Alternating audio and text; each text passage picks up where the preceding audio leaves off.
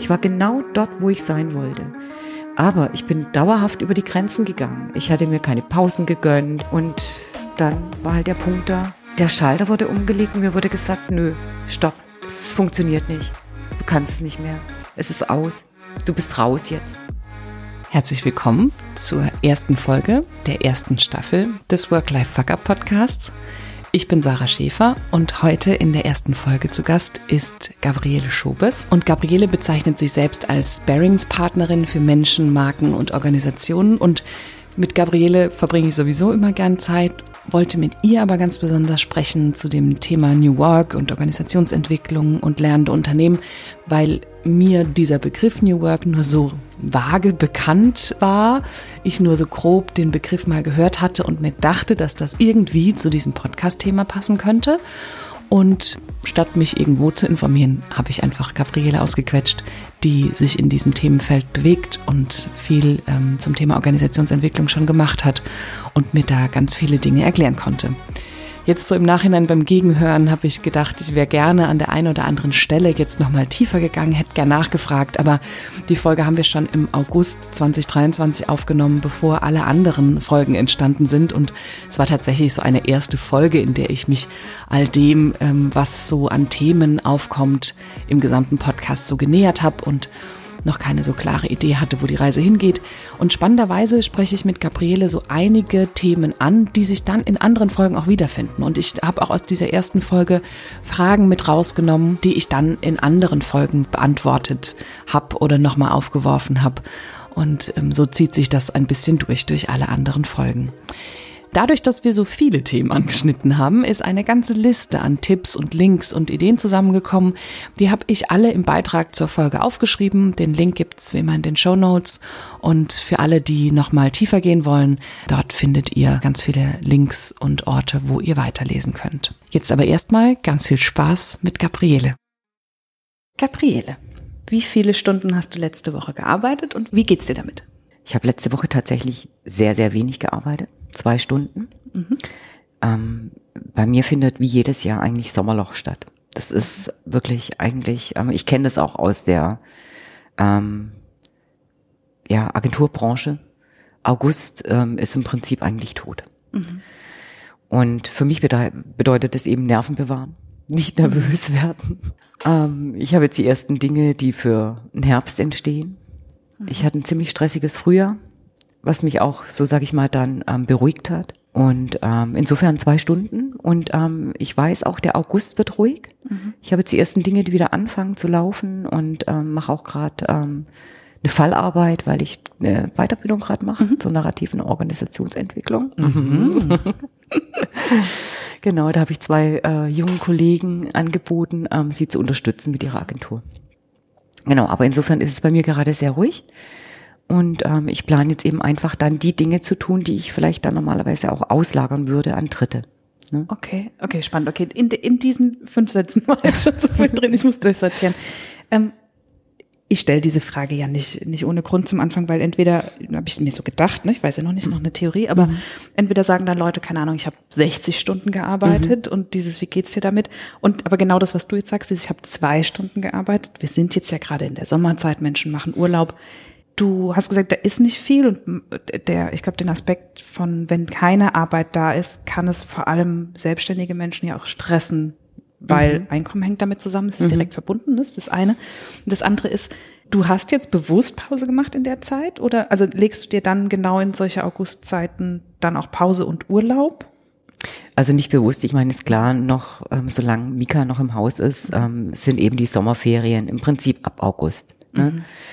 Ähm, ich muss jetzt aber auch gerade nochmal drüber nachdenken.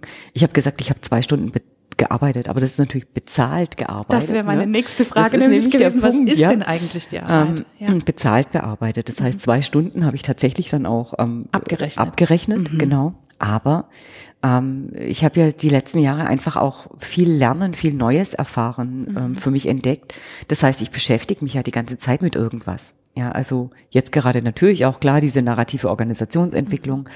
Aber eben auch ähm, äh, gerade wie kommt das Lernen in Organisation beschäftigt mich gerade sehr. Mhm, ja, mhm. also da lese ich dann auch viel dazu und so weiter. Ja, also das sind eben so Punkte, wo ich dann ähm, schon mal eintauche auch und ähm, irgendwelche Bücher anfangen zu lesen, dann zwar nicht zu Ende lese, Mhm. ähm, aber zumindest mal mich so ein Stück weit ähm, damit beschäftige und einfach ähm, auch in Themen eintauche, wo ich von sonst vielleicht nicht die Zeit dazu habe. Ja. Hast du für dich eine Definition? Also was bezeichnest du als Arbeit? Sind es tatsächlich die abgerechneten Stunden? Es ist wirklich schwierig. Fällt mir jetzt gerade auf, ja. Weil es wirklich so arg auch, also auch ineinander geht, ja. Weil vieles, was ich dann am Ende abrechne, habe ich davor mir schon erarbeitet. Das müsste ich jetzt rein theoretisch mit dazu nehmen. Tue ich aber in der Regel nicht. Ja, also wenn ich jetzt zum Beispiel gerade Thema lernende Organisation, ja, da ähm, lese ich gerade viel dazu. Ich beschäftige mich damit. Wenn ich da jetzt die Stunden aufschreibe und dann den ersten Kunden hätte, der sagt, so das ist jetzt ein Thema für mich, bring das mal mit rein, dann würde ich wahrscheinlich am Ende weinen, wenn ich sehe, ich habe 400 Stunden drauf investiert und jetzt kann ich hier 15 Stunden abrechnen. Ja, aber das ist irgendwie für mich ähm, ich kann es nicht, es hat keine Trennschärfe mehr. Aber reine Arbeit ist tatsächlich das, wo ich dann abrechnen kann. Ja. Wenn du es jetzt gerade von Organisationen hast, das ist mir so schwer gefallen oder das ist mir aufgefallen, als ich von der Selbstständigkeit wieder in eine Anstellung gegangen bin, dass du als Selbstständige anders Zeit bezeichnest, anders Arbeit bezeichnest. Wenn ich acht Stunden am Tag abgerechnet habe, also acht Stunden am Tag gearbeitet habe, dann waren es sicher 16. Und sowas, ne, ich bilde mich fort, ich bilde mich weiter, das ist ja durchaus was, was in einigen Organisationen, auch nicht in allen, ja zur Arbeitszeit gehören würde. Auch dieses, ich recherchiere für etwas oder, oder ne, ich mache ein Konzept. Mir ist es oft aufgefallen, dass ich ein Konzept für irgendwas gemacht habe und dann tatsächlich nur die Umsetzung zum Beispiel. Mhm, ja, ja, ne? genau. So. Mhm, ja, ja. Und das finde ich spannend. Und auch, dass du sagst, das ist in ganz vielen Dingen nicht getrennt. Also da ist eine persönliche Weiterentwicklung mit drin und das ist für dich spannend. Ah, Das ist, das ist genau so ein Punkt. Und wenn du jetzt diese Zeit mit reinrechnen würdest in die letzte Woche, zwei Stunden abgerechnet und wie viel Zeit im Kopf mit deiner Arbeit verbracht? Also tatsächlich jetzt in dem Sinne auf zukünftige Projekte, nicht auf diese zwei Projekte, weil es waren einfach Termine. Ja, Ja, also ja. wie ein Jour fix. Ja. Ähm, so eine Stunde mit vier Menschen getroffen und diese Stunde habe ich abgerechnet oder diese zwei Stunden habe ich abgerechnet. Fertig. Ja, also tatsächlich auch mit ähm, einem Zoom-Meeting und ähm, ganz offensichtlich. Ne?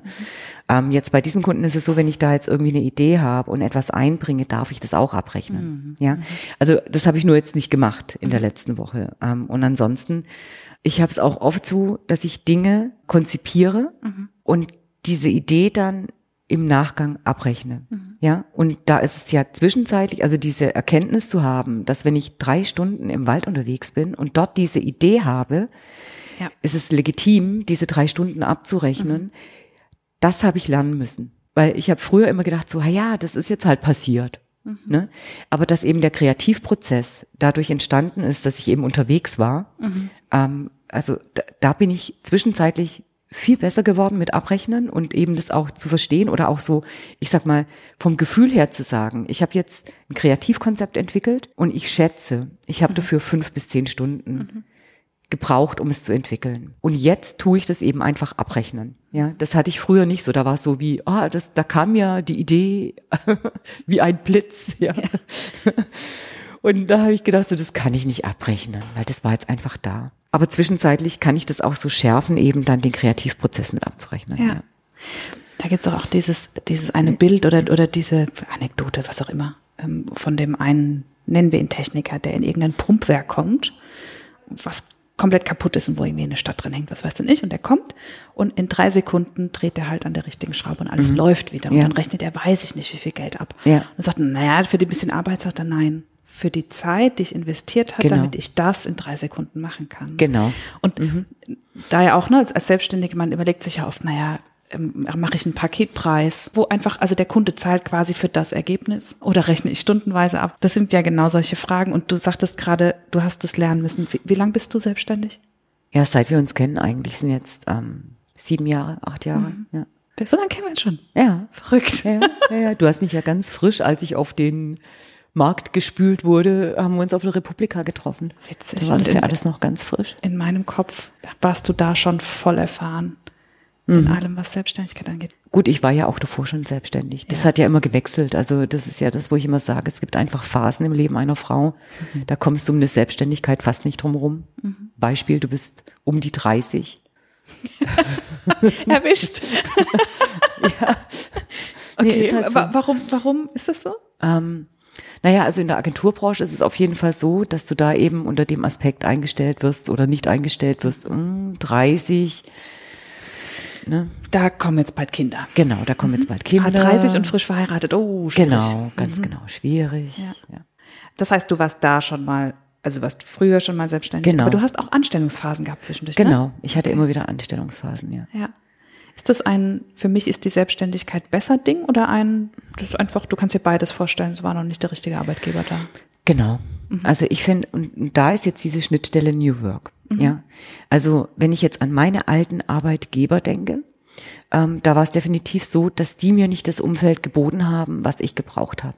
Ja, also auch hier das Thema Lernen eben einfach oder mein, ich werfe jetzt einfach mal dieses Thema Scanner-Persönlichkeit in den Ring. Ja, du kannst nicht als Scanner mit einer Stellenbeschreibung, die fest gemeißelt ist auf dein Gebiet, was du jetzt da tu zu tun hast, glücklich machen. Es funktioniert einfach nicht. Also ich habe ähm, äh, gerade bei meinem letzten Arbeitgeber ähm, war es ja so, dass ich da in den Bereich E-Commerce kam, war alles super spannend, bis ich's kapiert hatte. Ja.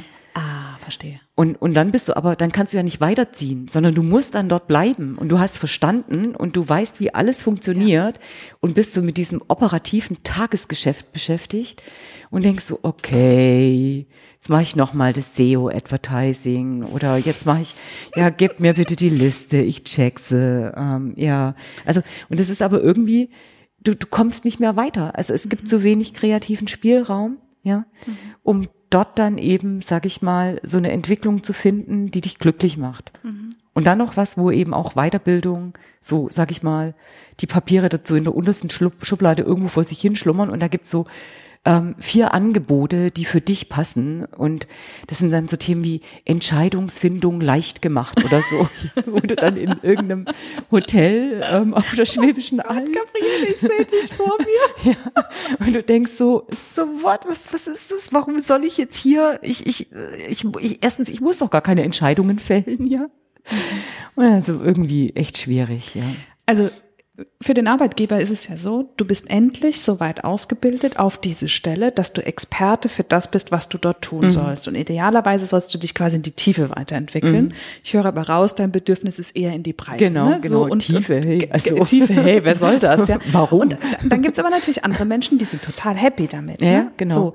Und das bringt mich zu einer Frage, bevor wir jetzt ganz bestimmt auf dieses New Work-Thema noch kommen. Wie viel, also hm, wie viel hängt an diesem Thema Arbeiten, glücklich sein beim Arbeiten und so weiter und Arbeit und Leben und einen Hut bekommen? Wie viel hängt da an uns persönlich? An dem, ob wir uns kennen, uns das Richtige suchen, vielleicht auch einfach eine Zufriedenheit schaffen und sagen, ja, das ist halt der Job, da muss ich das halt machen und ne, die Weiterbildung mache ich in meiner Freizeit oder so. Und wie viel müssen wir vielleicht auch in Zukunft, wie, wie sehr müssen sich vielleicht Organisationen verändern, weil es vielleicht einen Trend gibt in Menschen so. Was ist deine Perspektive da drauf? Also ähm, meine Perspektive. Ich würde mal sagen, die Organisationen müssen verstehen, dass nicht alle ArbeitnehmerInnen gleich ticken. Also gerade Beispiel Scanner-Typ, ja, die gibt es nun mal. Ja, und ähm, wenn man das mal verstanden hat, dass man so ist, dann ist Leben ja auch leichter. Ja, also weil man dann vieles versteht eben, warum man so tickt und warum man eben ähm, nicht der Taucher ist, der eben die SEO-Analyse bis ins letzte Detail analysiert und ja, also beide beide haben ihre Berechtigung. Und beide ja, braucht's, absolut, ne? beide braucht es.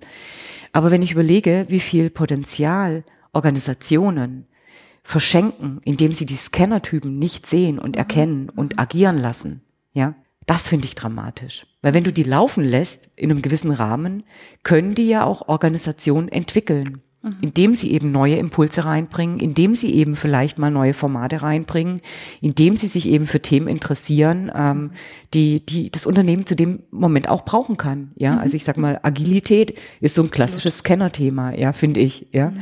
Und ähm, das finde ich total schade, dass da, dass es kein großes Thema wird. Weißt du, wie können wir in unserer Organisation ein Umfeld schaffen für Scanner, mhm. Menschen, die uns dadurch weiterbringen können, mhm. ja. Und die viele Organisationen, die machen doch ihren alten Schuh. Wir haben hier die Stellenbeschreibung und da musst du reinfitten. Und wenn du das nicht tust, dann hast du irgendwann ein Problem. Ein Performance-Problem. Ja? Genau, ein Performance-Problem, ja. War das dann eine Konsequenz für dich? Dieses, man sagt ja auch Bore-out, ne? Wenn du jetzt quasi ja. bei was bist, du hast nicht, deine Bedürfnisse sind nicht erfüllt. War das für dich auch mit einem Punkt, dann zu gehen und zu sagen, ich brauche was anderes für mich? Naja, also anders. Ja, ich meine, ich bin ja damals nicht gegangen, ich bin ja gegangen worden. Na gut, okay. also, und das auf eine ziemlich miese Art. Also mich hat ja ein Bossing-Thema damals, Schön. ja, was sich ähm, sehr lange gezogen hat. Das mit diesem Scanner-Thema habe ich ja dann erst später verstanden. Mhm. Ja, ich habe zwei Dinge eigentlich erst leider sehr spät verstanden. Das eine ist eben dieses Scanner-Thema, was ich finde, wenn man da weiß, man, man ist dieser Typ, ja, dann fühlt man sich nicht mehr so schlecht. Ich habe mich so schlecht immer gefühlt, weil ich an nichts dranbleiben konnte, weil ich mhm. nichts fertig gemacht mhm. habe. Und was heißt, fertig machen ist so eine Definitionssache jetzt, ja. Also was ist wann fertig, ja. Äh, auch weil ich irgendwie so sprunghaft war, weil ich mich für so vieles interessiert habe, ja. Ähm, das hat mir kein gutes Gefühl für meinen Job gegeben, weil ja alle anderen da ganz anders performt haben, ja, oder viele andere ganz anders performt haben. Und das zweite, ähm, zweite große Erkenntnis passt jetzt da nicht ganz dazu, ist aber, dass ich ähm, eigentlich introvertiert bin, mhm. obwohl ich auf eine Bühne gehen kann, obwohl ich Projektleiterin war jahrelang.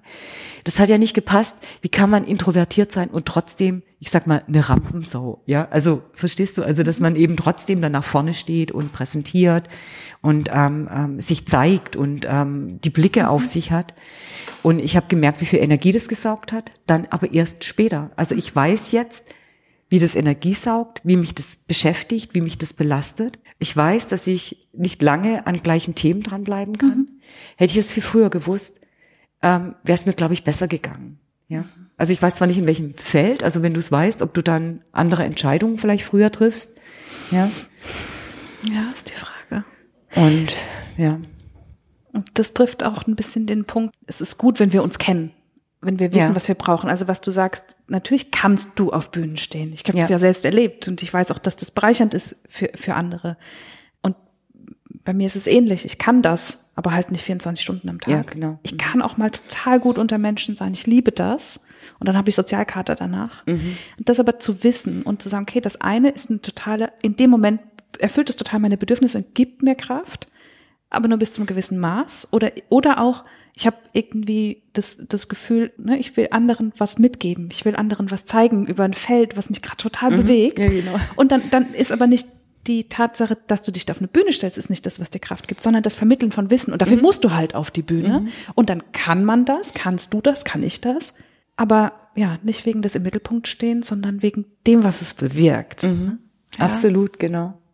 Und übrigens diesen Begriff Sozialkater, dafür danke ich dir so sehr, weil den habe ich nämlich von dir. Oh, ich habe den bestimmt irgendwo ja. geklaut. Ich weiß nicht, ob das meiner ist, aber. Ja, aber nein, ich habe von dir kennengelernt, ja. ja. Und ich finde ja, also für mich ist ja auch so, wenn ich jetzt Workshops mache und ich mhm. weiß, ich habe da 15 Leute im Raum, dann plane ich schon mal ein, der nächste Tag gehört mir. Ja. Und der gehört im Wald, weil ich weiß, ich habe Sozialkater. Und ich spüre den zwischenzeitlich auch körperlich. Ich mhm. fühle mich, als ob ich zwei Flaschen Wein getrunken habe. Das heißt, ich wache wirklich morgens auf und habe wie so ein Kopf, ja, und weiß, okay, der Tag gehört aber trotzdem dir und alles ist gut. Ja, du kannst heute entspannen und ähm, du kannst deinen Kater, deinen Sozialkater heute auskurieren. Mhm. Und die Zeit nehme ich mir auch. Wenn ich weiß, es wird anstrengend, dann plane ich den nächsten Tag so, dass er ruhig ist. Ne? Das ist tatsächlich ein, also kenne ich ja diesen Tipp oder, oder versuche ich, muss ich auch noch viel öfter machen. Aber es ist ein schöner Tipp tatsächlich und etwas, was mir klar werden muss an der Stelle ist, das ist kein Luxus, den ich mir gönne oder ein Defizit, was ich da ausgleichen muss, ja. sondern es ist das, was ich brauche, um meine Ressource, meine Arbeitskraft überhaupt zu erhalten mhm. weiter nutzbar zu machen. So, also dieses Self-Care ist einfach kein Luxusthema, ja, genau. sondern was, was total wichtig ist, mhm. weil wir sonst genau das machen, dass wir auf Dauer, also wenn du immer auf Vollgas fährst, das musst du irgendwann nachtanken. ist völlig klar. Genau. Mhm. Und also das ist auch der Punkt. Ähm, wenn du das nicht weißt von dir, dann gehst du dauerhaft über diese Grenze. Mhm. Wenn du nicht weißt, also ich sage jetzt mal mein Beispiel, du bist introvertiert eigentlich und du brauchst diese Pausen und du hast Sozialkater, du, du brauchst neue Betätigungszeiten, dann gehst du dauerhaft über diese Grenzen. Und da passiert, wie es bei mir war, dass du irgendwann mal in einem Kaufhaus stehst. Also es war wirklich so bildhaft beschrieben, ich stehe im Kaufhaus. Ich habe zwei Frauen gesehen, Freundinnen, die fuhren so freundlich, plaudernd die Rolltreppe hoch. Und ich habe in dem Moment, da hat sich ein Schalter umgelegt und er hat gesagt, ich gehöre hier nicht mehr dazu. Ja? Und ich bin dauerhaft über Grenzen gegangen, habe dauerhaft mich quasi ähm, nicht beachtet und bin rauskatapultiert worden. Wirklich sehr schmerzhaft. Ich habe angefangen zu heulen und ich habe mich nicht mehr eingekriegt. In diesem Kaufhaus? In diesem Kaufhaus. Was, ja? ähm, dieses, diese Szene, warum hat die das bei dir ausgelöst? Weißt ich, du das? Ich kann es dir nicht sagen. Ich glaube, das war die Normalität, die diese Frauen ausgestrahlt haben, die ich zu dem Zeitpunkt nicht mehr haben konnte. Mhm. Ich konnte nicht mehr ich sag mal, Smalltalk-mäßig mit irgendjemand mich in einem Umfeld bewegen. Da war ich schon lange drüber. Also das ist ähm, auch wirklich schon länger her jetzt, mhm. ja. Aber das ist halt, wenn man ähm, und, und, und da war ich auch in einer sehr stressigen Situation, weißt du, Agentur, war auch, ähm, ähm, ich, ich war auch dort als Geschäftsführerin, habe ich dort gearbeitet. Ich hatte ganz viel erreicht, ja. Ich habe viele Präsentationen gemacht. Ich habe äh, ich hatte Mitarbeitende, Verantwortung. Also ich war eigentlich dort, wo ich sein wollte. Ich war genau dort, wo ich sein wollte. Aber ich bin dauerhaft über die Grenzen gegangen. Ich hatte mir keine Pausen gegönnt. Ähm, ach, komm, machst du das noch abends? Ähm, ach, die Präsentation morgen früh um acht ist egal. Jetzt ist zwar vier Uhr Nacht, aber das Reisen war, ja. Also irgendwie, ja. Und dann war halt der Punkt da. Und natürlich dann auch noch Familie. Ne? Also das kommt ja noch dazu, dass du da eben, äh, sobald du in einem sozialen Konstrukt auch privat unterwegs bist, hört's für dich ja nicht auf, wenn du abends nach Hause kommst. Ne? Mhm. Ja. Und nie ist man für irgendwas, also nie ist es genug. Genau, nie ist es genug. Ja. Nie genug Zeit mit der Familie, nicht, ja. nie, nie genug in den Job investiert. Du warst genau dort, wo du sein wolltest und hast dann gemerkt, dass du dort, wo du bist, nicht dazugehörst? Es ging weniger um dieses dort nicht dazugehören, sondern das war eben, also ich weiß nicht, es, es war wirklich wie, der Schalter wurde umgelegt, mir wurde gesagt, nö, stopp. Mhm. Es funktioniert nicht. Du kannst es nicht mehr. Es ist aus. Du bist raus jetzt. Ja. Und dann? ach, dann gab es eben einfach so ein paar Auf und Ab. Und damals hatte ich diese Selbstreflexion in der Art und Weise nicht, dass ich verstanden habe, um was es ging, warum ich da raus bin. Es war eben einfach viel Arbeit, es war viel Verantwortung, es war wirklich sehr viel Verantwortung. Es war ähm, Weltwirtschaftskrise 2007, 2008. Ähm, wie viele Kreativagenturen stand auch die ständig auf der Kippe. Also ich hatte so Nächte, wo ich wusste, am Morgen kommt, äh, werden die Sozialversicherungsbeiträge abgebucht hoffentlich können die noch abgebucht werden. Oh. Ja, also und das sind halt so dann diese auch mit Insolvenzverschleppung und so weiter, also mhm. solche Geschichten eben, ja. Weil es war einfach 2008 war eine schwierige Zeit für viele Agenturen, mhm. möchte ich mal sagen, oder für viele Unternehmen, ja, also ja. Und ich habe dann aber auch danach gewusst, also das ist ja diese klassischen Karrierepfade. Man denkt so, jetzt ist man Geschäftsführerin, hat eine Agentur, hat Verantwortung für 15 Mitarbeitende, ja, kann das auch selber gestalten. Mhm. Ja, das sind ja dann auch schon Verantwortungen und ähm, vor allem dieses Selbstgestalten. Da hat für mich damals mhm. übrigens auch schon so ein bisschen dieses New Work mit rein gespielt. Ja, ähm, wir hatten zum Beispiel damals die Vier-Tage-Woche. Mhm. Wir hatten damals schon 2008. Ja, das ja. ist äh, früh. Genau, genau. Ähm, wir hatten auch so ähm, schon sehr viel mit Homeoffice mhm. gemacht. Also in dem Rahmen, wie es halt möglich war damals, ja. Und da hattest du das aber nicht, hättest du das nicht als, als New Work betitelt? Nee, das gab es ja damals. Also für mich noch nicht, also in dem Sinn. Und wie bist du jetzt zu diesem Thema gekommen? Also du beschäftigst dich mit dem Thema New Work und, und auch Working Out Loud. Hängt das zusammen? Ich kenne diese Begriffe nur mhm. wabernd. Also für mich, ähm, es hängt vielleicht indirekt zusammen. Es sind aber eigentlich beides Formate, sag ich mal. Mhm. na, na, New Work ist kein Format. New Work ist ja sowieso, was ist New Work? Da kann man ja auch anfangen, weil Fritjof Bergmann, was versteht Fritjof Bergmann unter New Work, mhm. der letztendlich das Thema auch ähm, ein Stück weit ähm, zum Leben gebracht hat. Ähm, Working Out Loud ist ein, eine Methode, möchte mhm. ich mal sagen. Mhm. Und ähm, Die ähm, hat ja John Stepper entwickelt. Ich glaube, die Basis ist auch, kommt von den anonymen Alkoholikern. Ach, ja, guck. also wie letztendlich da so ein System auch aufgebaut Mit wurde. so verschiedenen Schritten und mit so verschiedenen Schritten, genau. Und ähm, das ist im Prinzip zwölf vielleicht Wochen gar lang. nicht so unpassend. Das ist ein Konzept, um sich mit Arbeit besser zu beschäftigen, von den äh, von der Hilfe von Alkoholikern. Mhm. Passt. Ja, Okay. genau. Also wobei jetzt das Working Out Loud ist eigentlich, ähm, da geht es sehr um sich selbst kennenlernen und sich gut zu vernetzen, möchte ich mal sagen. okay. Ja? Also es ist so eine Art Selbstreflexion auch. Und aber, wo möchte ich hin? Wo möchte ich hingehen?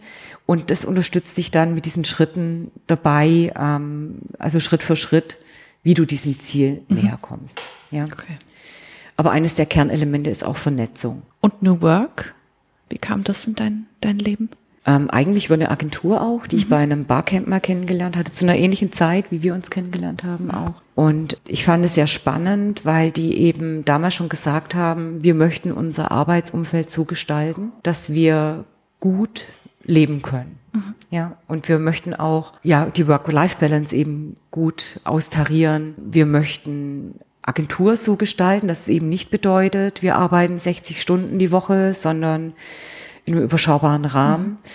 Und die haben angefangen, eben da verschiedene Elemente bei sich zu etablieren, was ich total spannend fand. Zum Beispiel haben die so montags so eine Routine. Montags ähm, nennen sie Schontag und dort sind sie für Kunden nicht erreichbar. Da beschäftigen sie sich mit Lernen, mit neuen Methoden, reflektieren Ereignisse der vergangenen Woche, gucken auf sich als Team. Finde ich sehr spannend. Ich sage jetzt einfach den Namen, ja, das sind die Quäntchen und Glück in Darmstadt. Ich weiß Ja. nicht. Kennst du? Nee, kenne ich nicht, aber finde ich total spannend, sich das auch anzugucken.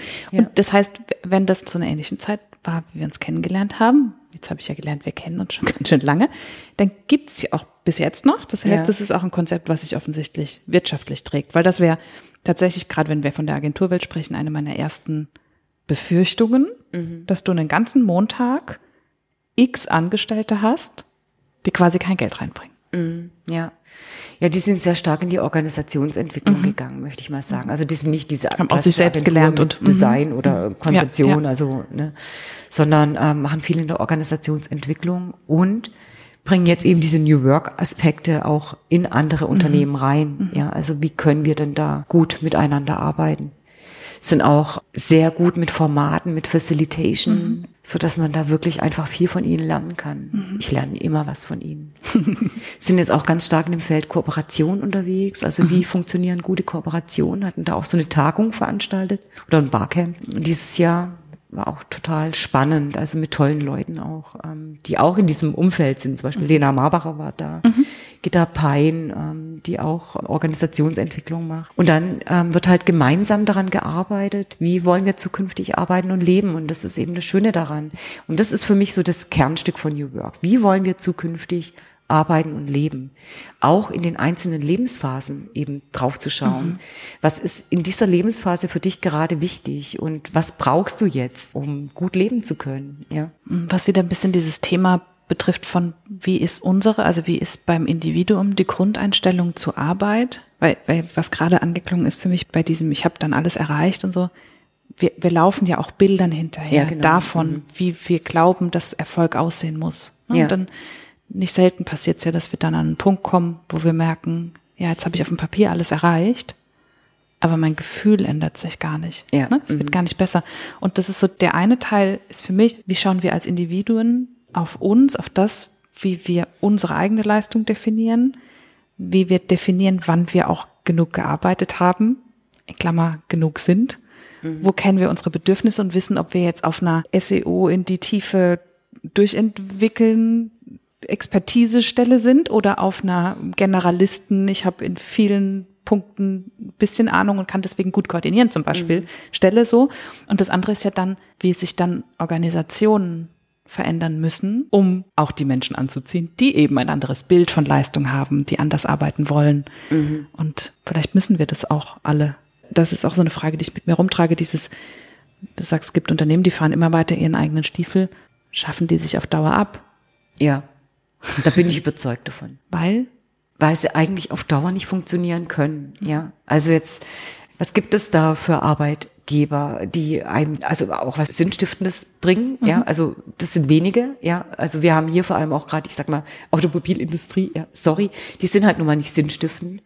Und ähm, viele von denen arbeiten genau so, dass ich denke, so, ihr habt jetzt schon die letzten 30 Jahre verschlafen, mhm. keine Innovation zugelassen. Ja, ihr habt 30 Jahre Minimum verschlafen, habt keine neuen Konzepte, fahrt euren Stiefel weiter und die haben meiner Meinung nach verloren. Die, und warum sollte es sie auch noch geben? Warum sollten wir sie weiter unterstützen? Sie hatten ihre Chance eigentlich. Sie hatten genug Kapital.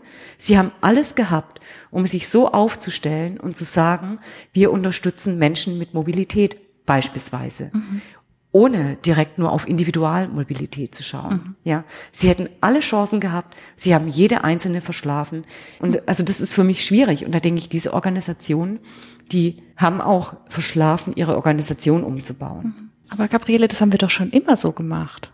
Ja. Mhm.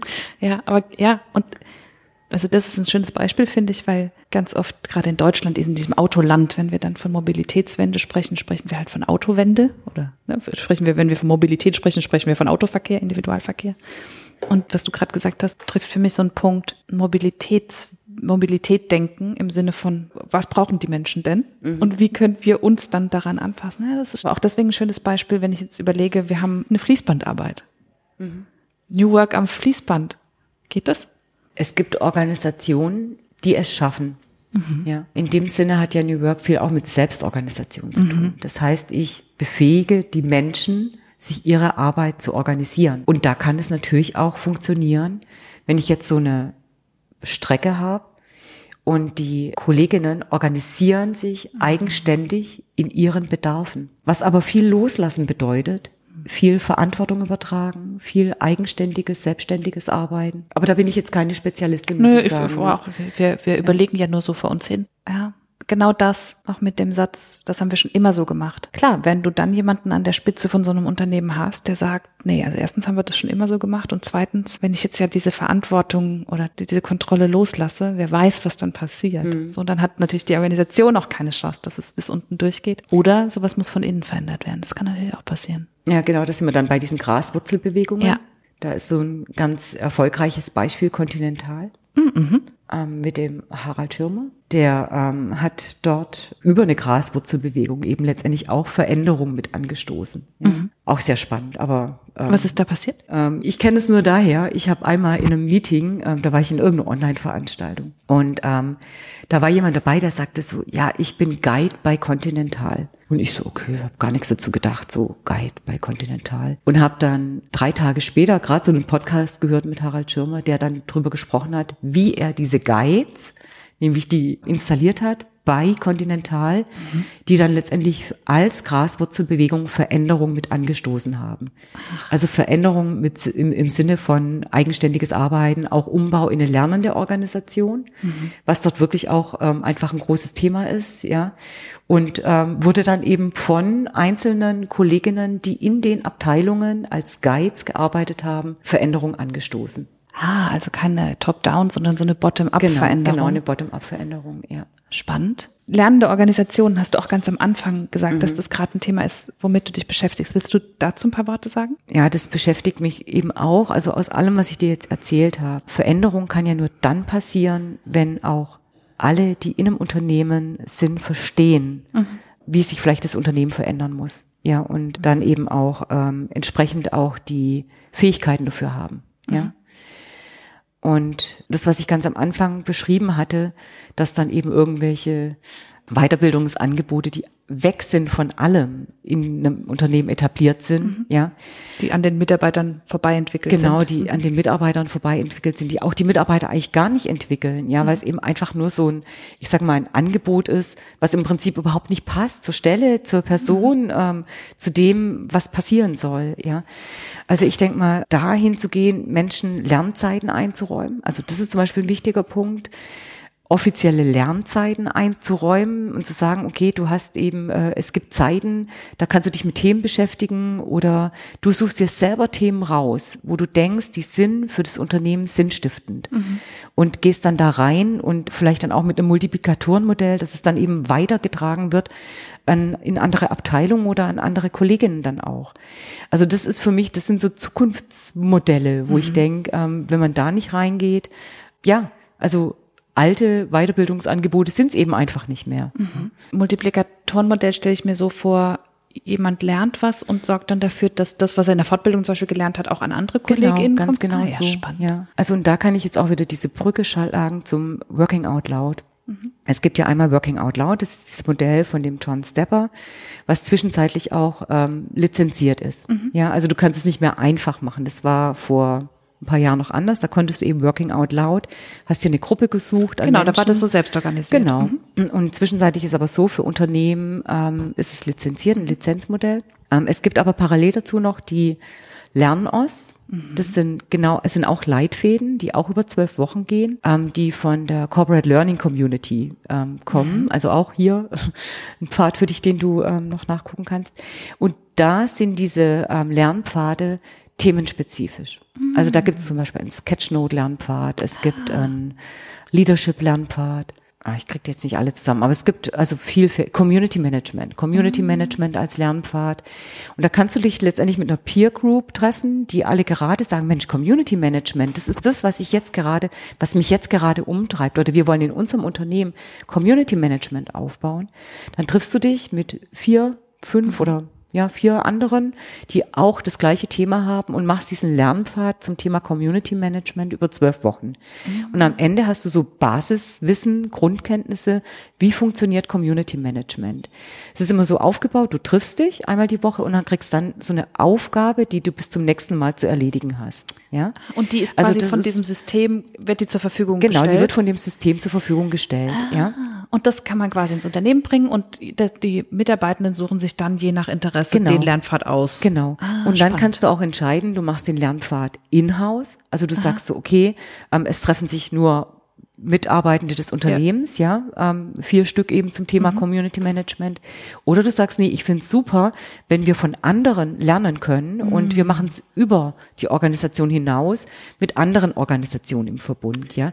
Und dann ist auch dieser Netzwerkcharakter nochmal stärker drin, ja, mhm. weil dann ist es natürlich so, wenn ich Community Managerin, die gerade anfangen, die Community in einem anderen Unternehmen mit aufzubauen, da profitiere ich ja unglaublich davon, ja, weil wir dann auch, ähm, sag ich mal, uns vielleicht drüber austauschen können, welche Fehler sind passiert oder mhm. ja, also was hat gut funktioniert, was hat nicht gut funktioniert. Und das finde ich unglaublich wertvoll und spannend. Also wo auch eben Working Out Loud, Lernen der Organisation und wie funktioniert gute Weiterbildung heute in Unternehmen mhm. zusammenkommt. Ich merke schon, ein roter Faden zieht sich durch alles, was mit Lernen zu tun mhm. hat. Da strahlt dein Gesicht. Das ja. ist total spannend zu sehen. Lernen und weiterentwickeln als Kraftquelle für dich? Mhm, absolut, ja. Das heißt, immer da, wo für dich Lernen aufhört, ist es schwierig geworden. Oder wo man, wo man gesagt hat, so, jetzt fertig gelernt, das ist es jetzt. Ja. Bleiben Sie mhm. hier für immer. Ja, genau, bleiben Sie hier. Ja, genau. Bewegen Sie sich nicht weiter. Dann fühlt es sich nach Stillstand mhm. an. Ja, ja absolut. Ja. Mm, wir haben es zwei, dreimal angesprochen, dieses Wort Work-Life-Balance. Wie hältst du es damit? Passt es? Ist es ein Begriff, der in deinem Leben eine Rolle spielt, Work-Life-Balance? Oder ist der Begriff für dich nicht passend, weil Arbeit und Leben kann man nicht trennen? Mhm. Ist das, wie stehst du zu dem Begriff? Also zwischenzeitlich denke ich so, ich habe da meinen Pfad gefunden, ja. Mhm. Also und ich lebe auch da ganz bewusst danach, ja. Also ähm, meine ich halt ja, meine Mutter ist jetzt 89. Ich habe jetzt einfach die letzten Jahre erlebt, dass wir immer eine, wir haben immer so eine Schwankung, ja. Mhm. Es geht gut, es geht weniger gut. Und ich weiß zwischenzeitlich, ich kann halt relativ schnell runterfahren, wenn ich merke, jetzt ist da wieder mehr Hilfe erforderlich, ja. Mhm. Mhm. Das, das heißt, macht du kannst deine Arbeit, dein, dein Arbeitspensum genau. runterfahren, wenn bei deiner, wenn in, in der Pflegesituation genau was oder in der Familie wird. oder okay. ja, also irgendwie letztendlich und kann das auch bewusst steuern. Mhm. Das macht mich unglaublich froh und das ist aber natürlich auch über die Selbstständigkeit sehr gut mhm. möglich. Das wäre, aber hier kommt wieder drauf an. Wenn ich jetzt in einem Unternehmen bin, das nach New Work Prinzipien lebt oder auch einfach sagt, wir schauen auf den Bedarf der Kolleginnen zu diesem Zeitpunkt meine, wir haben jetzt nun mal eben die Boomer, die gerade für ihre Eltern Sorge tragen müssen. Das ist eben so, ja. Und ich frage mich da, wo ist der Aufschrei, dass eben da nicht noch schneller und leichter ermöglicht wird, eben zu reagieren. Ja, also wir sind nach wie vor in der Outsourcing-Phase, indem wir sagen, wir brauchen da die nicht vorhandenen Pflegekräfte dafür, ja. Aber wir könnten da noch viel mehr machen, mhm. dass eben Menschen, die im Arbeitsleben gerade stehen, die ja immer noch zehn Jahre arbeiten müssen, mhm. trotzdem die Möglichkeit haben, auch nach ihren Eltern zu schauen. Also das ist eben einfach, ähm, das sind für mich so diese Themen, wo ich denke, da wird New Work für mich wichtig und kommt zum Tragen. Absolut. Weil die Unternehmen sagen dann, ha, nee, eine 40-Stunden-Woche ist eine 40-Stunden-Woche. Und ja, wir können das schon reduzieren auf 20 Stunden, aber dann halt unter folgenden genau, Bedingungen. Genau, halt nur die Hälfte. Ja, ne? dann gibt's halt so. nur die Hälfte. Ja. Ne? Also klar, jetzt Pflegegeld und so weiter jetzt mal. Ja, ja aber da kommen ja dann diese Sachen zum Tragen. Aber das sind ja wiederum Sachen, die, das ist ja ein Geld vom, vom Staat oder von, von anderen Institutionen, von, von anderen Strukturen, das ja auch deshalb zur Verfügung gestellt werden muss, weil es über das Unternehmen nicht abdeckbar ist. Ne? Ja. Ich habe vor kurzem was von so einem ähm, Lebensarbeitszeitkonto mhm. gehört, was ich ganz schlau finde, mhm. zu sagen, ne, es gibt Phasen im Leben, da arbeitet man mehr, ja. das sammelt man an, erfordert natürlich selbstständiges und selbstverantwortliches Arbeiten, das den Umgang mit der eigenen Zeit und den eigenen Ressourcen. Aber um genau das später machen zu können. Und ähm, ich habe auch, ich muss das nochmal nachlesen, wo das war, von einem Unternehmen gehört, wo Menschen das quasi unter Kollegen ausgetauscht haben, unter KollegInnen. Mhm. Und mhm. dass die eine gesagt hat, du, ich arbeite halt gerade mehr. Wir, ja. wir, ne, wir, wir haben da so ein, wie so ein geteiltes Konto und dann irgendwann gibst du es mir zurück. So, das finde ich eigentlich so ein, so, ein, so ein ganz schönes Modell für die Menschen, die eben genau diese diese Abrechnung brauchen. Mhm. Wie viele Stunden habe ich gearbeitet? Und dann gibt es ja wiederum andere Menschen, die sagen, ja, pff, über den Daumen, ich brauche ja. das doch nicht nachzählen. Ne? Mhm. Auch da unterschiedliche Bedürfnisse. Mhm. mhm. Du hast so deinen Pfad gefunden, ne? wie du Arbeit und, und Leben unter einen Hut bringst oder wie du auf dich aufpasst, du weißt, was du brauchst. Wann war es in deinem Leben mal oder an welchen Stellen merkst du es in deinem Leben manchmal, dass du sagst, oh, das ist jetzt aus der Balance? Naja, also es war jetzt, ähm, wie gesagt, jetzt im Moment alles gut. Mhm. Mm, aus der Balance war es garantiert, als mein Sohn vielleicht zehn war. Mhm. Ja. Oder da, also eigentlich immer, es gab immer wieder so Phasen, wo es eben einfach nicht gepasst hat. Ich mhm. meine, wenn du dann halt wirklich ähm, eine 40, 50, 60 Stunden Woche hast, vielleicht mit Pendeln, mhm.